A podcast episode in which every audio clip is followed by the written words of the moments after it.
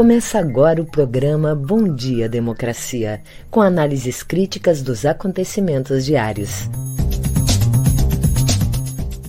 Apresentação de Paulo Tim e Babiton Leão. Bom dia, democracia. Bom dia, democratas de todos os quadrantes do Brasil. Caros companheiros que nos acompanham nesse programa, queridos colegas de trabalho, convidados e convidadas de hoje. São oito horas em Brasília, capital da esperança, e aqui renovamos todos os nossos votos para que todos compareçam às urnas em outubro próximo, renovando as nossas esperanças para a consolidação da democracia em nosso país e para retomarmos os rumos do desenvolvimento sustentável, com incorporação de todos os brasileiros ao processo econômico e com respeito à natureza. Bem, aqui hoje é dia 19 de maio, uma quinta-feira. Uma quinta-feira auspiciosa, já que nos livramos, pelo menos parece que nos livramos desse é, verdadeiro terremoto que passou pela nossa, pela, pelas nossas cidades e algumas cidades de Santa Catarina, deixando estragos consideráveis, né? Que foi esse não é, não chegou a ser um furacão, mas uma tempestade subtropical, né? Mas bem, é então hoje, dia 19 de maio, do ano de 2022, ano do segundo centenário da independência do Brasil, uma longa, penosa independência que, passando pelo 7 de setembro, mítico e mitificado em grande parte, mas que teve antecedentes nos movimentos nativistas, primeiro deles, de maior repercussão, a Inconfidência Mineira, fortemente influenciada pela independência americana, pela Revolução Americana, depois passando por uma série de movimentos que ultrapassaram a independência, porque almejavam não só a independência, mas o controle do governo pelos brasileiros.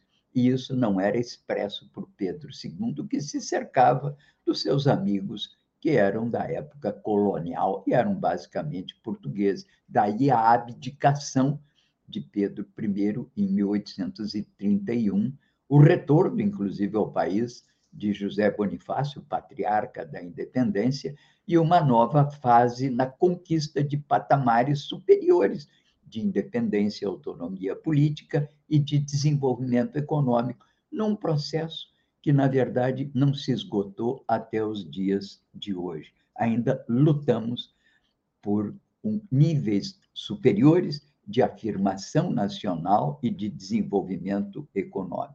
Mas, bem, vamos ao resumão dos dias, segundo a Globo, hoje. Jair Bolsonaro acionou a Procuradoria-Geral da República contra ministro do STF, Alexandre de Moraes. O presidente recorreu à Procuradoria-Geral da República depois que o ministro Dias Toffoli rejeitou uma ação de Bolsonaro questionando o inquérito das fake news. Dizem os analistas que, consultando os ministros do Supremo, eles próprios consideram que isso é uma ação absolutamente sem sentido, porque já está no despacho de Toffoli. Tivesse o presidente alguma demanda a fazer, deveria fazer nos autos do processo através da sua defesa. E consideram, portanto, esse gesto do presidente de recorrer ao Supremo e agora à Procuradoria como um factoide, dizem os analistas, para afastar o, a opinião pública do que são as questões centrais hoje que afetam a vida do brasileiro: desemprego, inflação, tensões de todo tipo. Bem, o Tribunal de Contas da União deu aval também à continuidade da privatização da Eletrobras, estatal de energia. Vamos falar mais sobre isso em seguida. Continua o resumão. Sem consenso por um nome para disputar a presidência, os partidos da terceira via adiaram o anúncio de um nome, nome incomum, como alternativa às candidaturas de Lula e Bolsonaro. Esse nome deverá ser a senadora Tebet, que teve um desempenho considerado muito bom na CPI do Covid. Bem, também vamos falar sobre isso. E hoje, olha, Eliane, Elise Matsunaga faz 10 anos que matou e esquartejou o marido. E o G1 da Globo teve acesso a um livro que ela está escrevendo na cadeia e vai lançar na expectativa, talvez, de virar celebridade. Bem, essas são as principais notícias de hoje. Vamos às manchetes do dia com o Babiton. Bom dia, Babiton. Bom dia, democracia. Bom dia, Paulo Tim. Bom dia para toda a nossa audiência. Em mais uma manhã fria aqui no estado do Rio Grande do Sul, neste dia 19 de maio. Bom, trago agora algumas das principais manchetes do dia, iniciando pelo G1. Homeschool. Câmara aprova texto base de projeto sobre educação domiciliar. TCU autoriza a venda da Eletrobras, primeira grande privatização de Bolsonaro em quatro anos. Assassinatos continuam em queda no Brasil e recuam 6% no primeiro trimestre. Bolsonaro sanciona Auxílio Brasil com valor mínimo permanente de 400 reais. Eleição brasileira será justa apesar de Bolsonaro, diz indicada de Biden à embaixada. Toffoli rejeita a ação de Bolsonaro contra Alexandre de Moraes no Folha de São Paulo. Bolsonaro aciona PGR contra Moraes após Toffoli rejeitar a ação. Parlamentares trans vivem em isolamento político e boicote a projetos. Na CNN Brasil, Rosa Weber envia a PGR pedido para investigar Bolsonaro por falas sobre eleições. No Estadão, presidentes de PSDB, MDB e Cidadania definem Simone Tebet como candidata da terceira via. Jornal Brasil de Fato.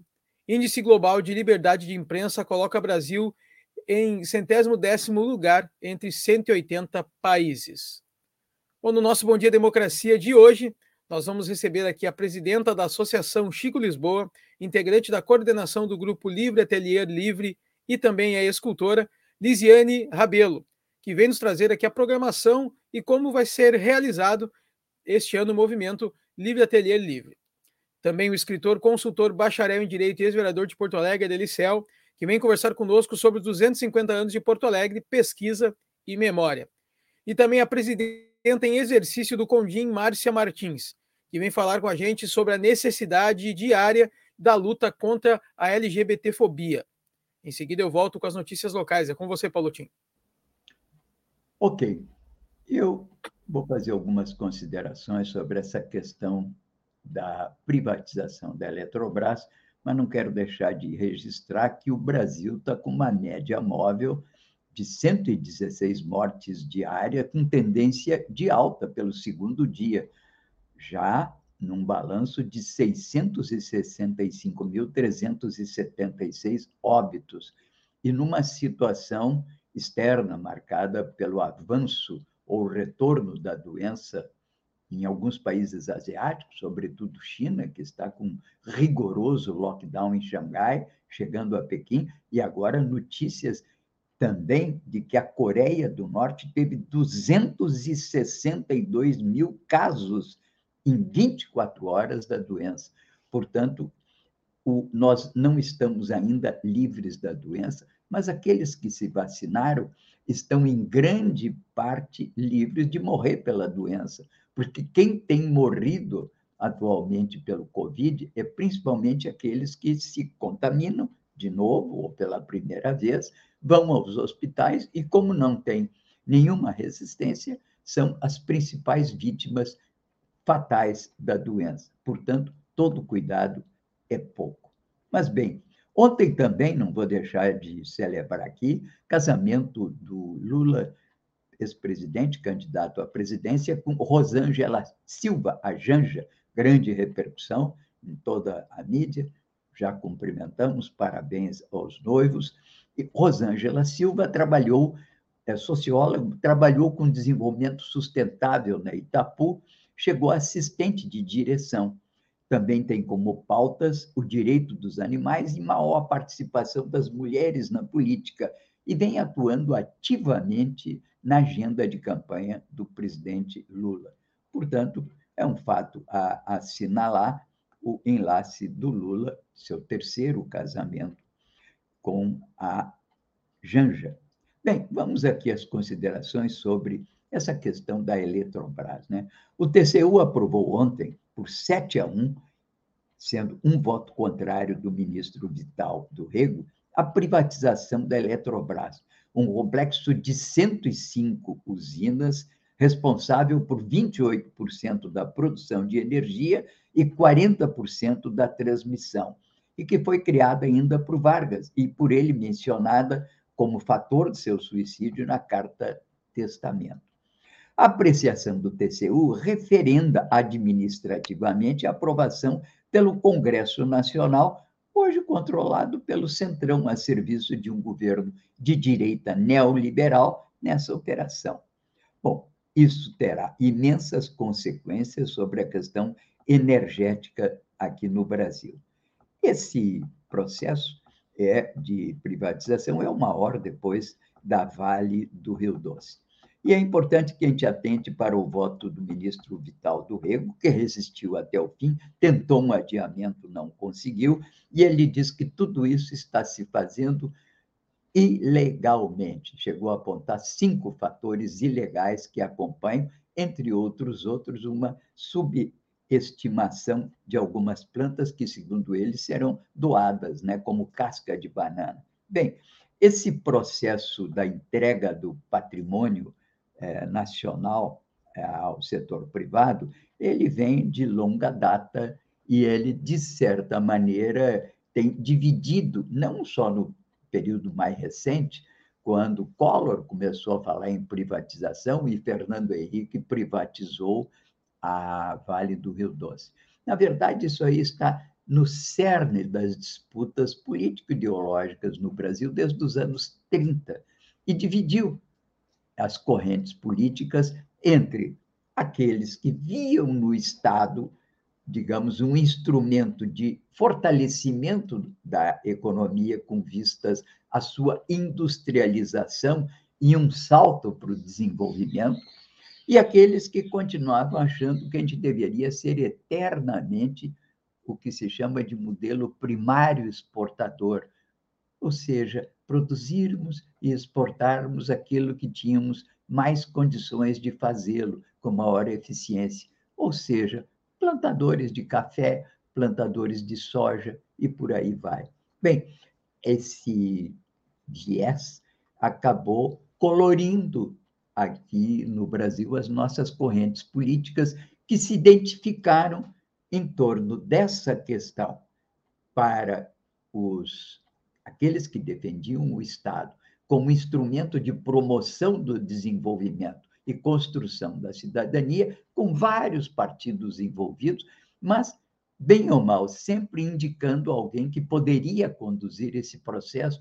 Foi Vargas, foi JK, foi João Goulart, depois foi, mais recentemente, o Lula e a própria Dilma Rousseff. Os que eram contra ficaram com a agenda liberal, aquela agenda que vê, não no Estado, mas no mercado, um mecanismo de regulação do conjunto da sociedade.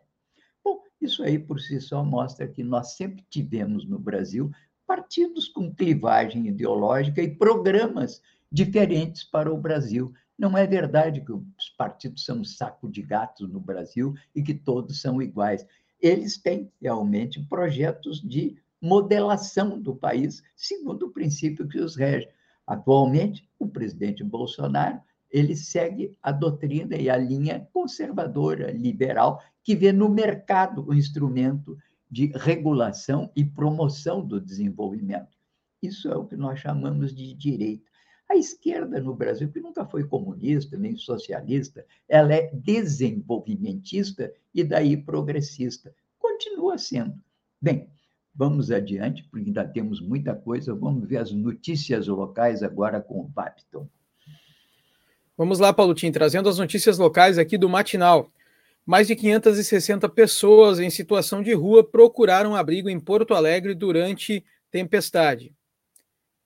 A passagem da tempestade subtropical, subtropical Iecacã trouxe chuva e frio para diversas partes do Rio Grande do Sul. Em Porto Alegre, onde a operação inverno foi antecipada, mais de 560 pessoas em situação de rua passaram a noite de terça em estruturas organizadas na cidade. Somente no ginásio Tesourinha, 46 pessoas foram recebidas. Os albergues indicados pela administração municipal receberam 240 pessoas, enquanto as pousadas acolheram outras 282. Embora a tempestade tenha passado, o frio ficou e por isso o Tesourinha foi novamente colocado à disposição ontem para acolher moradores em situação de rua. A operação no local terá avaliação diária e funcionará conforme a demanda. A ONG Misturaí realiza uma campanha para a compra de cobertores. É possível doar qualquer quantia por Pix pela chave campanhas.misturaí@gmail.com. Na descrição deve escrito cobertores. Casos de Covid se multiplicam e Piratini emite aviso a todas as regiões. O aumento acelerado de casos de Covid levou o governo do Rio Grande do Sul a emitir aviso dentro do sistema 3AAS a todas as 21 regiões do estado diagnósticos da, os diagnósticos da doença praticamente dobraram nos últimos 10 dias. Entre 7 e 17 de maio, a incidência acumulada passou de 113,7 a cada 100 mil habitantes para 232,2. Dessa vez, ainda, esse crescimento teve impacto nas hospitalizações, que saltaram de 339 para 521 em nove dias. A tendência, conforme o Piratini, é que se eleve também as internações em UTIs nos próximos dias. O grupo de trabalho responsável sugeriu aos comitês regionais o uso de máscaras em locais fechados, além de enfatizar a importância de se completar o esquema vacinal com três doses. Apenas pouco mais da metade da população apta tomou a terceira vacina. Havia nove semanas que o Rio Grande do Sul não tinha regiões em avisos ou alertas. As notícias locais ficam por aqui. Em seguida, eu volto com a convidada e o convidado do dia. Com você, Paulo Tim. É isso aí, né?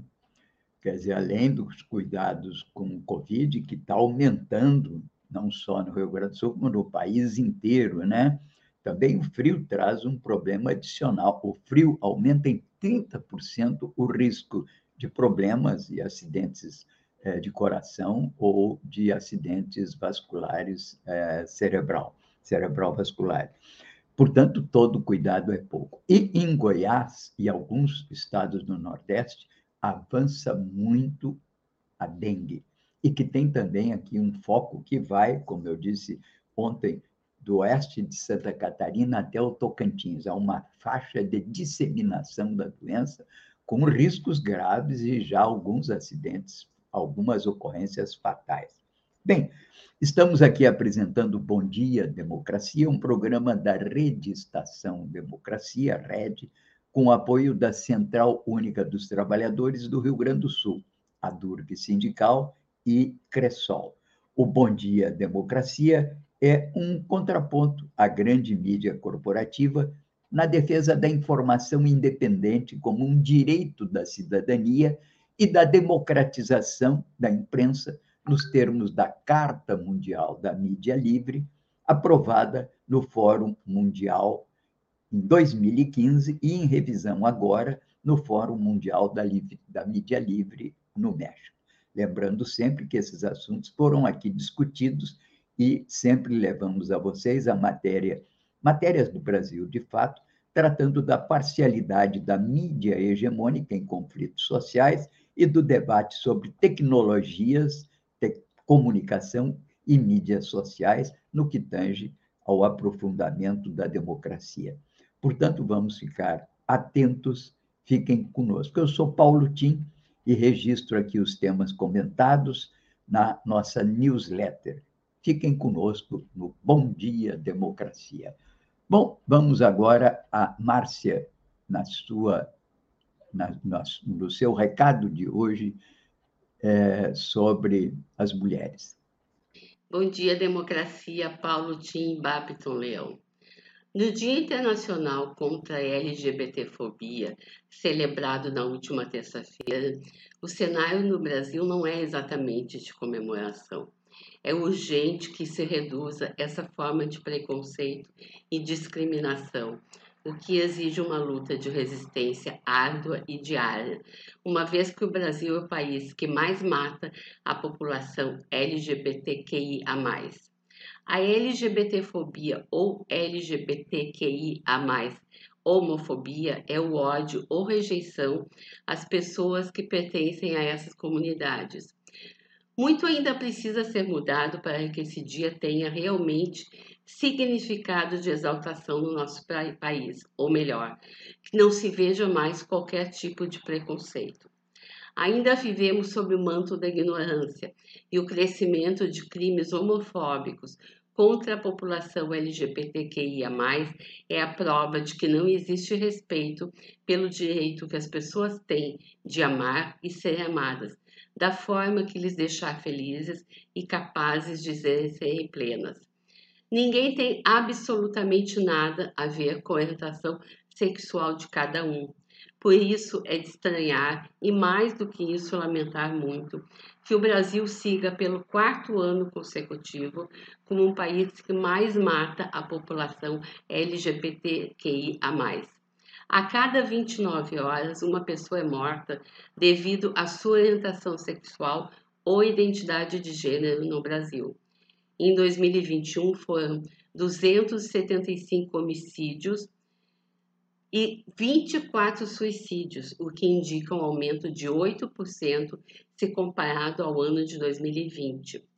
Os números são do relatório de mortes violentas de LGBT no Brasil, divulgado pelo Grupo Gay da Bahia.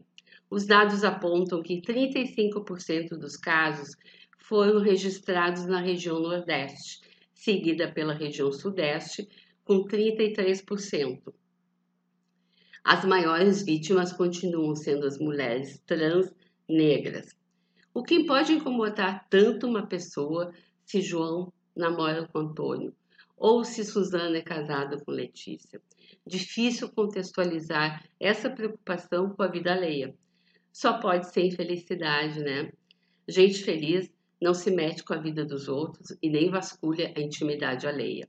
A preocupação deve ser garantia, acima de qualquer tipo de orientação sexual ou identidade de gênero, que lésbicas, gays, bissexuais, transgêneros e demais pessoas enquadradas na sigla LGBTQIA, sejam tratadas com dignidade e não sofram nenhum tipo de discriminação. Embora tenhamos um governo federal preconceituoso, que estimula o ódio e incentiva a violência, precisamos lembrar que a LGBTfobia não é uma, um crime recente. A primeira vítima de homofobia que se tem notícia no país foi um índio da tribo Tupinambá, assassinado em 1614 com o apoio dos jesuítas Luiz no Maranhão, por conta de sua orientação sexual.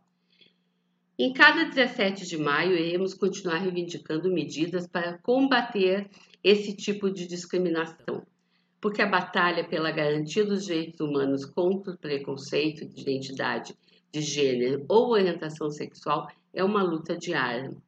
A data nasceu em 1990, quando a Organização Mundial da Saúde retirou a homossexualidade da lista de distúrbios mentais da Classificação Internacional de Doenças. E 32 anos após, tanta gente aqui no Brasil parece que não entendeu ou prefere não entender, porque estes sim são os verdadeiros doentes, que qualquer maneira de amor vale a pena. É com você, Paulo Tim. Até a próxima. Ok, obrigado. Márcia Márcia é presidente do Conselho dos Direitos da Mulher de Porto Alegre, colaboradora do nosso Bom Dia Democracia desde os nossos primeiros dias de transmissão, há já mais de um ano. E estamos agora a caminho do nosso segundo ano de existência em outubro próximo. Bem, é, como diz a Márcia, né? e eu aqui faço uma paródia ao Tolstói, Cada pessoa infeliz tem seu jeito próprio de ser infeliz, muitas vezes usando da violência contra a felicidade de outrem. Bem, vamos aqui à capa dos principais jornais do país. O Globo. Com aval do TCU, o governo corre para privatizar Eletrobras. Corte autoriza a venda que o governo quer realizar mês que vem. Capa do Estado de São Paulo. Presidentes do MDB, PSDB e Cidadania escolhem Tebet para a terceira via. Executivas dos partidos ainda precisam referendar indicação. Pesquisas mostram rejeição alta a Dória. Capa da Folha de São Paulo. Bolsonaro vai à Procuradoria-Geral da República depois de ação contra Moraes cair no STF. Toffoli recusa a ação, ministros veem factoide para tirar o foco da inflação no país. Bem, destaco aqui o podcast do Grupo Folha UOL sobre esse assunto, que mostra que o novo ato de Bolsonaro contra Moraes e esses inquéritos, todos na tentativa de atingir membros do Supremo, eles têm sido rejeitados. Muitos analistas se perguntam o que, que o Bolsonaro ganha em voto com medidas como essa. Todos são unânimes em dizer que ele pode não ganhar votos, mas ele consolida a sua imagem junto ao seu núcleo ultra radical, que acha que o grande problema do país é o Supremo e os ministros do Supremo, e não a política econômica, não o grande problema deste país, que é a distribuição de renda, não o grande problema desse país, que é a formação de preços por grupos oligopólicos maior parte deles, inclusive, vinculados a multinacionais. Bem, então vamos adiante e vamos ver aqui o assunto do dia da Globo no podcast. A Globo diz e mostra Altamira, crimes e ruínas da floresta, o município mais associado às obras da hidrelétrica de Belo Monte na década passada.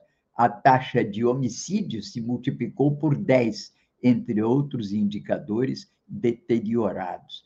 Enfim, problemas ligados a essa violência que acompanha, sobretudo, as áreas de expansão da fronteira agrícola no oeste e norte do país. Bem, vamos aqui agora ao Babiton. É contigo, Babiton, para outro convidado. Vamos lá, Paulotinho. Vamos para outra convidada agora, a presidenta da Associação Chico Lisboa, integrante da coordenação do Grupo Livre Ateliê Livre e também é escultora Lisiane Rabelo. Bom dia, Lisiane. Seja bem-vinda ao nosso programa. Bom dia, Babiton. Um prazer estar aqui conversando com vocês. Então, eh, eu estou aqui para falar um pouquinho o que, que é, vem a ser o Movimento Livre Ateliê Livre e fazer um Exato. convite para os, os ouvintes. Sim, com a palavra, Lisiane, à vontade. Tá, o Movimento Livre Ateliê Livre surgiu em 2019 com um grupo de alunos do, do ateliê que se juntou para lutar contra as contratualizações da, da, dos equipamentos públicos de cultura de Porto Alegre. No momento, o Ateliê Livre, naquele momento, o Ateliê Livre estava sendo privatizado, né, ou contratualizado, como eles resolveram chamar, juntamente com a Pinacoteca Rubem Berta, e uh, esse grupo uh, resolveu se juntar para que não para não perder esse espaço público, né? E vieram a Chico Lisboa para a gente dar esse apoio. Então, desde lá, desde 2019, a Chico Lisboa e o movimento estão lutando para que o Ateliê Livre continue sendo público. Né? No, naquele momento, a gente conseguiu barrar a contratualização e agora a gente está em luta para que o Ateliê Livre tenha concurso público para professores, que o Ateliê já teve quase 30 professores, hoje em dia ele tem quatro, né, professores contratados, e também para uh, retornar à direção eleita do, do ateliê, que também foi, uh, através de um decreto, foi uh, cancelada pelo Marquesan. Então, a gente, nesse sentido, uh, estamos fazendo um evento, agora nesse próximo sábado, que vai ser, como nós somos todos artistas, vai ser um movimento artístico, é um mergulho, né? é um mergulho uh, feito pela professora Daisy, do Movimento Livre Ateliê Livre, que já é uma atividade que ela faz há bastante tempo dentro do ateliê. É uma, uma forma dos, uh, dos alunos, dos artistas, estarem produzindo juntos e trocarem experiências. Então, esse mergulho vai ser no sábado, a partir das 13 horas até as 23 horas. Tá? Eu tenho uma colinha aqui, porque senão me esqueço tá dos horários. É... É, esse grupo de artistas se reúne e trabalha cada um com seu material por 12 horas ininterruptas e depois troca experiências em relação a isso. E a programação desse sábado vai ser, então, o mergulho. Às 18 horas, a gente tem o Sarau das Seis, com o Renato Matos Mota, que o, o nosso grupo uh, criou uma página no Facebook, e nessa página nós temos. Uh, resolvemos fazer uma programação cultural também que é esse sarau das seis, que tem toda semana a gente tem uma programação, poetas lendo a sua produção, e também temos a galeria, que a gente convida uh, artistas, tanto do Ateliê Livre como uh, outros artistas, para exporem seu trabalho e falarem um pouco dele. Né?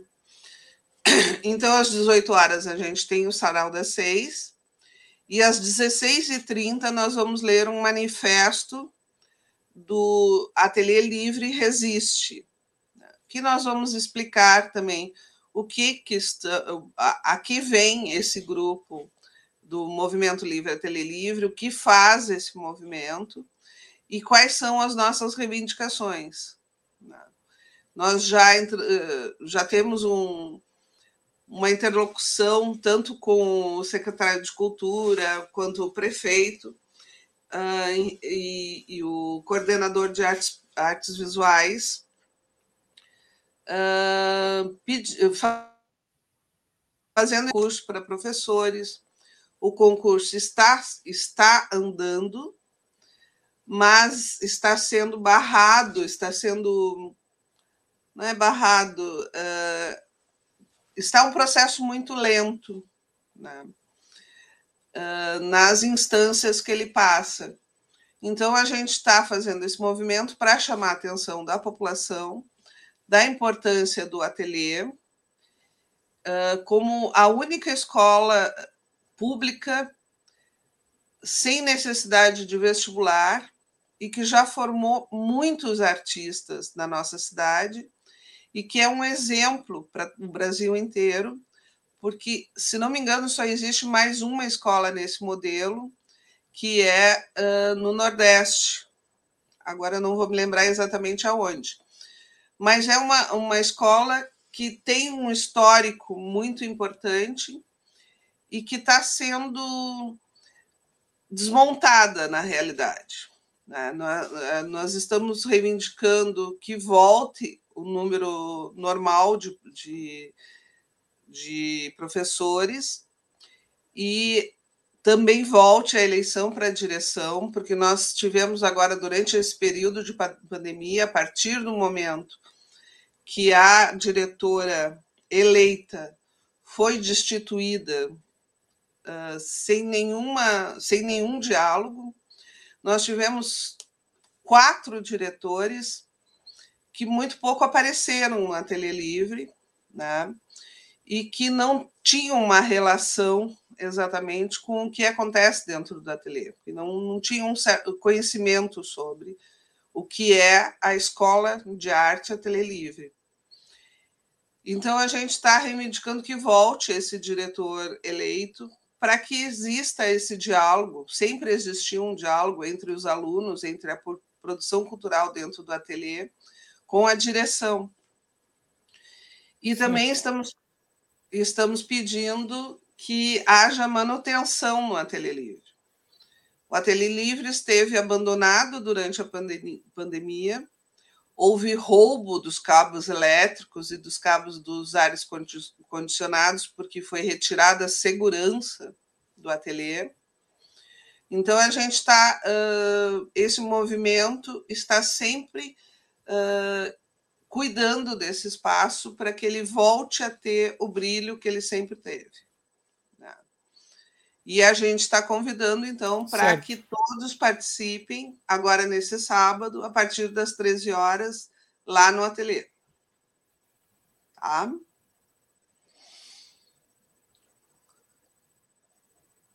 Pode só confirmar para a gente o, o, local, por favor, Lisiane? O, o ateliê fica na Érico Veríssimo, esquina Ipiranga. Lisiane? Acho que perdemos a Lisiane por um. Oi? Estão me ouvindo? Ok, bom. Érico Veríssimo. Eu acho que deu algum problema aí na internet, né? Então vamos bom, aqui retomar. Muito, Oba, mas deu Quer falar?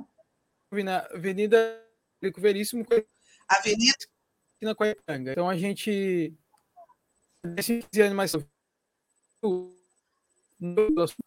e a gente deseja aqui uma ótima semana. Obrigada. É isso, então. Muito obrigado, Licelli. Volto com você, Paulo Tim. Ok. Pequenos probleminhas sempre na transmissão nos desculpamos por isso, mas vamos adiante. Por falar em escola, em entidades e escolas, né? É, várias entidades entraram com ação pedindo a suspensão da militarização das escolas públicas do Rio Grande do Sul. Segundo a ação, há ilegalidades no modelo que fere a gestão democrática enquanto princípio básico do ensino público. Lembremos que essa cisma com o ensino público e com os patronos da educação pública e gratuita no Brasil começou cedo, desde o primeiro dia da gestão de Bolsonaro. Ele, inclusive, eliminou aquela comenda, aquela medalha de mérito àqueles que se destacavam na questão educacional, chamada Paulo Freire. Bem, vamos aqui a outras notícias rápidas, não poderia deixar de comentar uma, um post do jornalista Solon Saldanha, nosso colega que apresenta os debates plurais à tarde, e ele diz no seu virtualidades.blog que um grande número de alemães negacionistas está vindo, boa parte deles de forma irregular, a viver aqui ao lado, no Paraguai, ladinho, pertinho do Rio Grande do Sul, e que isso não está sendo tendo a devida atenção das autoridades e da própria sociedade e ele manda um texto com um assunto no virtualidades.blog e eu mando aí para todos o acesso a, ao link que permite ver melhor. Mas podem ver em Solon Saldanha, virtualidades.blog. Bem, também queria destacar aqui o que está acontecendo com a chamada reunião da Cúpula das Américas, convocada pelo presidente Biden para o próximo 4 de julho. O presidente do México, López Obrador, já disse que não vai, porque o convite deveria ter sido estendido a Cuba, Nicarágua e Venezuela, com o que não concordam os americanos. Estão discutindo, mas tudo indica que não. Agora, diante da ofensiva explícita do governo dos Estados Unidos contra os surtos autoritários de Bolsonaro, presente naquele vazamento de um diretor da CIA que disse que ele está exagerando na dose, quanto ontem na aprovação pelo Senado americano da futura embaixadora do Brasil, Elizabeth Begley. Isso certamente vai refletir na decisão de Bolsonaro, que não deve ir a essa cúpula das Américas em julho próximo. Com isso, frustra-se mais um chamado de Biden à mobilização democrática do continente, e que é consequência, certamente, da falta de um claro projeto de apoio dele ao desenvolvimento dos nossos países. A semelhança do que outrora, bem ou mal, para o bem ou para o mal, fez Kennedy com a Aliança para o Progresso. Seus olhos parecem muito mais voltados ao apoio bélico à Ucrânia. Ora, diante disso, todos se perguntam: fazer o que nessa reunião? Ouvir as denúncias de Biden contra a guerra de Putin? Ora, essa. Bom, vamos então agora ao nosso outro convidado do dia. É contigo, Babiton. Vamos lá, Paulotinho. Recebemos agora o escritor, consultor, bacharel em Direito e ex-vereador de Poa, Adeli Ciel. Bom dia, Adeli. Seja bem-vindo. Adeli, não estamos lhe ouvindo. Seu microfone está aberto, mas seu áudio não está chegando aqui para nós.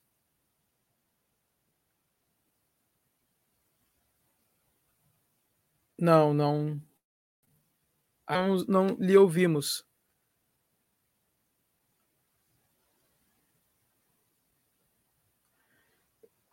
Quem sabe você reconecta, saia da sala e entre novamente. De repente, volte a funcionar, por favor. Enquanto isso, Paulo Tim lhe chama aqui para a gente esperar um pouquinho o Adeli voltar. Assim que Adeli... já voltou. Então já vamos agora tentar mais uma vez o companheiro Adeli. Bom dia, Adeli. Bom dia. Mudei aqui para o celular, que de vez em quando essas coisas acontecem. Já Acontece. vimos antes, aconteceu também. Mas eu queria insistir, inclusive, com o tema colocado uh, pelos artistas de Porto Alegre, para que no sábado, todos que puderem, deem uma passada no Centro Municipal de Cultura, no Piscínio Rodrigues, ali na, na esquina com a Ipiranga, perto do Jornal Zero Hora, para participar desse evento, para valorizar o ateliê livre da Prefeitura. Mas o meu tema hoje de Porto Alegre é a questão da pesquisa e da memória. É muito difícil uh, pesquisar em Porto Alegre, uh, graças que nós temos alguns elementos a nosso favor. Por exemplo, a Biblioteca André, Alberto André da Câmara Municipal de Porto Alegre. Ela tem um bom arquivo, profissionais altamente competentes que têm nos ajudado, inclusive na pesquisa sobre nomes de ruas. Mas outras instituições, o nosso arquivo histórico, não está digitalizado. E o acesso a ele é complicado, você tem que estar uh, se uh, organizando de uma forma tal de ir nos dias que eles podem lhe atender. Isso é péssimo. Para um pesquisador, é horrível. Já o centro da Santa Casa tem um, um, um atendimento nota 10. Meus parabéns à professora Vera Barbosa e sua equipe, uh, no atendimento a quem for pesquisador em Porto Alegre. Mas há instituições, como, por exemplo, o Exército Brasileiro, que faz de conta que o cidadão não existe. Aí me dou conta quanto o Exército Brasileiro, depois de ler nesse final de semana a, o, as memórias do, Zé, do Zeca Neto, e principalmente na Revolução de 23, 24, uh, onde ele fala um, um, um tanto quanto sobre uh, os embates com os setores do Exército, mas já na Revolução de 93, 95, se via que o Exército Brasileiro é altamente autoritário e mesquinho. E eu fiz assim, uma, uma tentativa de fazer uma pesquisa num dos seus órgãos, não tive a mínima resposta. Nós temos, sabemos que tem um alto investimento público em memoriais em vários pontos, em dois, pelo menos aqui no, no Exército, aqui na, na, no, no, em Porto Alegre, mas o acesso é tremendamente difícil. Outra coisa também são as, a, é a despreocupação com a memória. Quando eu falo de escrever sobre as ruas, eu tenho insistido que isso nos dá um panorama da história da cidade. Eu já fiz algumas exemplificações, como no centro histórico, você parece que está no, palco no palco de guerra uh, do Paraguai, porque todos os nomes de ruas são basicamente de pessoas vinculadas à guerra do Paraguai. Tá? E aí vem o que normalmente mandaram colocar nas placas, loas e loas a esses uh, uh, membros do Exército Brasileiro como grandes heróis, e nem sempre foram grandes heróis, a gente sabe disso, como foi, por exemplo, o caso do general Carabarro, o massacre de Porongos na Guerra dos Farrapos. Mas pesquisando ruas, a gente vai encontrar muitas dificuldades. Nós temos um excelente livro, que é o Guia Histórico de Porto Alegre, do Sérgio da Costa Franco.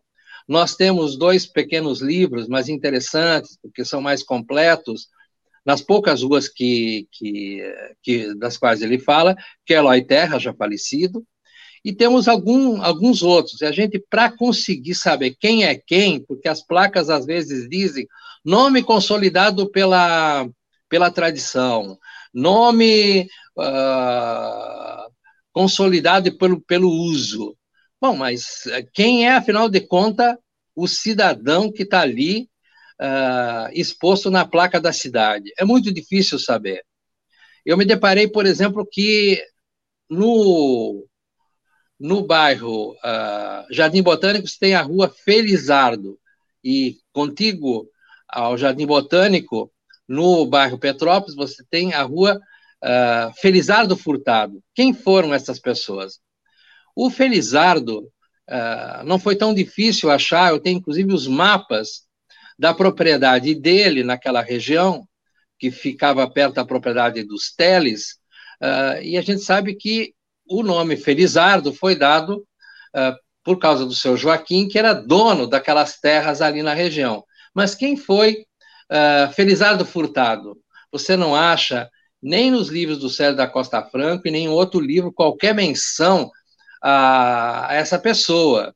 Eis que, lendo as memórias de Aquiles Porto Alegre, encontro quem foi Felizardo Furtado. Tá? Foi um sujeito que comprou a, a terra e transformou numa quinta o sítio que era do, do senhor, uh, que era um, um alemão que era dono uh, de, de um matadouro ali no início da antiga uh, antigo caminho do meio, ali onde hoje é o Instituto de Educação para Frente, era a terra desse sujeito chamado uh, Felizardo Furtado. Então, você muitas vezes tem que pesquisar nas crônicas, e por isso eu quero mencionar aqui a, a importância que tem a questão da crônica na história uh, de uma cidade. Não fosse as crônicas do Coruja, do Aquiles Porto Alegre, Paulo Gouveia, do grande Arquimedes Fortini, que eu estou fazendo uma seleção das suas crônicas para uma publicação da Prefeitura de Porto Alegre, uh, e outros cronistas, como Teodomiro Tostes, Sanhuda, etc. e tal, nós não teríamos hoje a história uh, de Porto Alegre ainda uh, bem posta, porque muitas vezes documentos se perderam, nós tivemos o incêndio criminoso do Tribunal de Justiça do Rio Grande do Sul em 49, nós sabemos que foi um, um, um crime para assumir com toda essa documentação, como também foi no mesmo, no mesmo período a chefatura de polícia de Porto Alegre e outros tantos incêndios criminosos que houve, e aí sumiram os documentos. Mesmo esse último do, do uh, da Secretaria de Segurança Pública, sumiram 95 mil documentos do Detran. Então, eu coloco que é a grande luta pela pesquisa histórica, pela memória, contra o esquecimento. São elementos muito importantes para nós. Por isso que a gente quer rememorar nesse final de semana, Babiton, na Praça Brigadeiro Sampaio, eu sei que o, que o Paulo Tim gosta tanto dessa primeira praça de Porto Alegre, estaremos lá, inclusive para fazer algumas leituras de trechos de autores que falam da, da antiga Praça da Harmonia, como Aquiles Porto Alegre e, e também do Germano Peterson uh, Júnior, que tem coisas muito interessantes, assim como Arquimedes Fortini, sobre essa praça.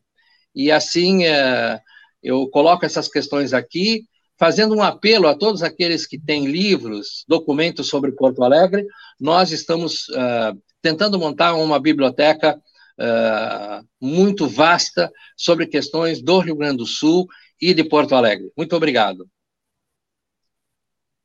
Certo, Adeli. Muito obrigado pela sua participação, pela sua mensagem de hoje. Um ótimo final de semana, uma, um ótimo dia e até quinta-feira que vem. Permita-me também cumprimentar a cidade de Torres e todos os torrenses pelo claro. aniversário da cidade nesse final de semana.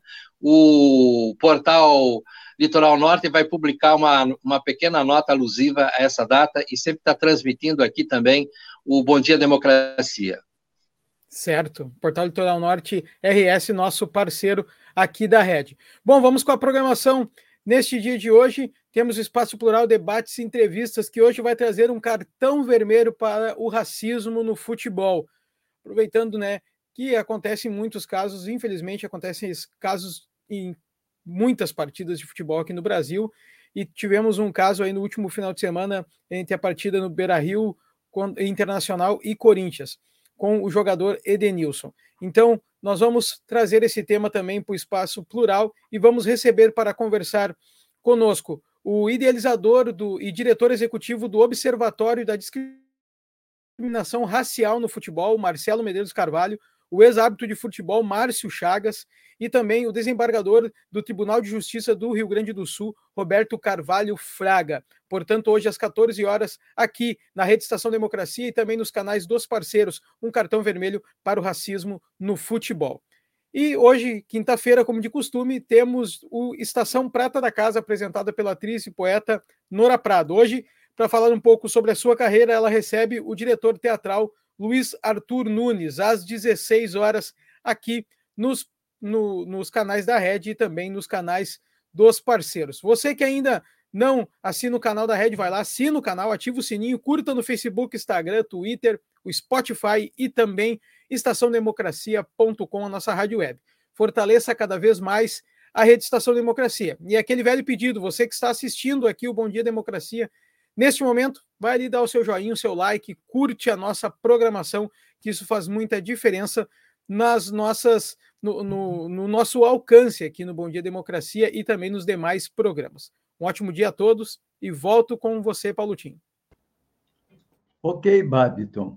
Eu gostaria de fazer um comentário sobre o Adeli, mas eu não podia deixar de falar na questão de um fato que aconteceu em Santa Maria, né, ligado ao racismo, porque o racismo não deve estar na ordem do dia, ele deve estar na ordem de todos os dias para nós brasileiros. E em Santa Maria ocorreu um fato que levou ao afastamento por 60 dias da Universidade Federal de Santa Maria de uma estudante, a futura press é, deu aqui a matéria da Folha Press.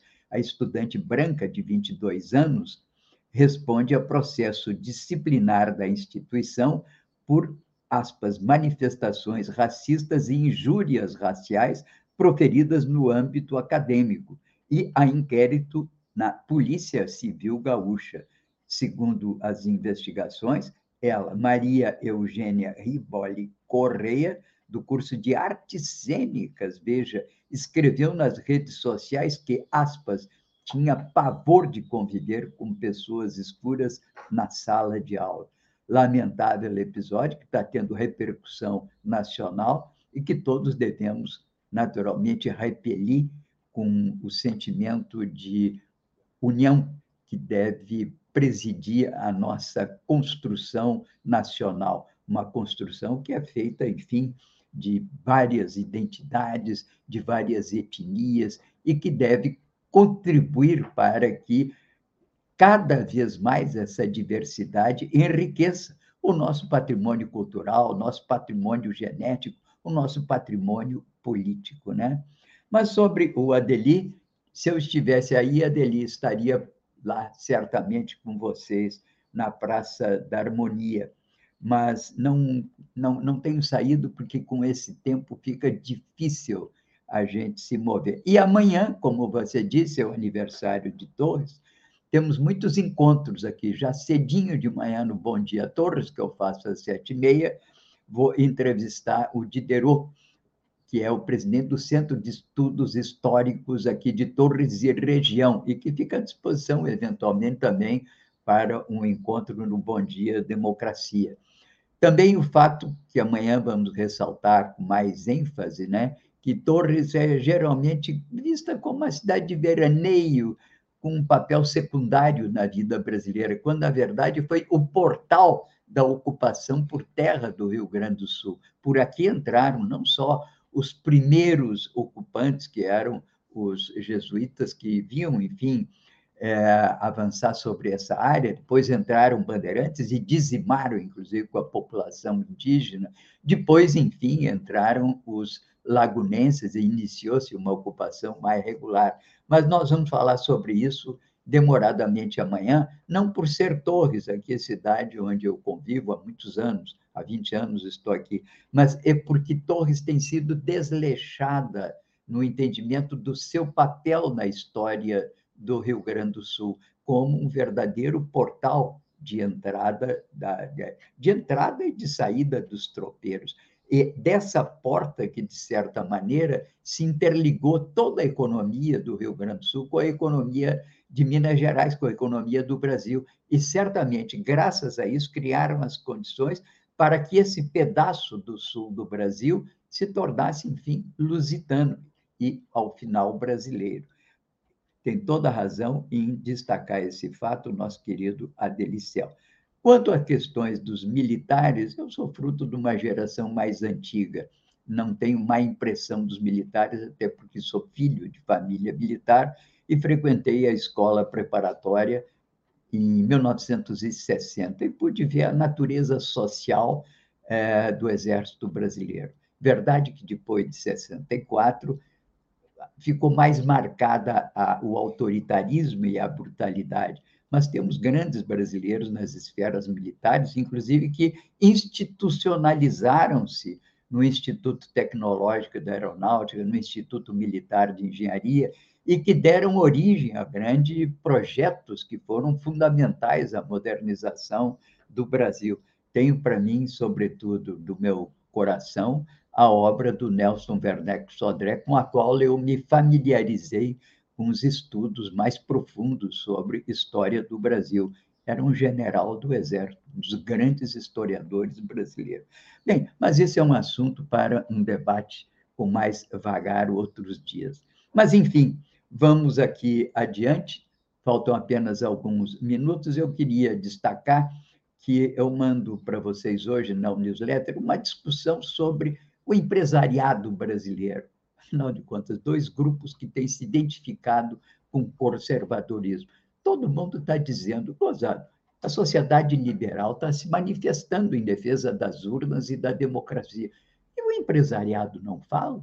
Cadê o empresariado que teve até um certo protagonismo com Severo Gomes ao lado do Geisel na redemocratização e vários outros que marcaram época pela sua posição progressista? Onde estão eles?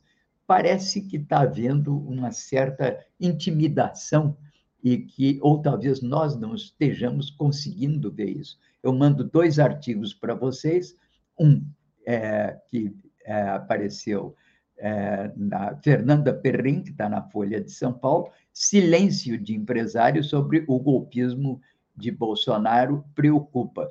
E também um, um, outro artigo que eu acho que é muito interessante e que trata de um outro assunto, que é por que azedou a relação da indústria na era do PT, que é do Pedro Cafardo e que também ah, está publicada na grande imprensa, que é no Valor Econômico. Vamos pensar um pouco e vamos abrir, quem sabe, o que está nos falando, canais de diálogo com o empresariado. Não podemos ficar pensando vagamente apenas na aproximação com lideranças políticas de centro ou até de centro-direita. Temos que falar com expressões que são expressões concretas da sociedade brasileira, entre eles os empresários, sobretudo industriais.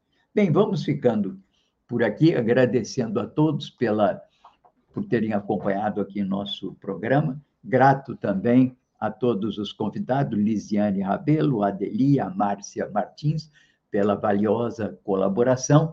Meu abraço aqui ao Babiton e ao Gilmar Santos, pela colaboração também. E até amanhã no Bom Dia Democracia.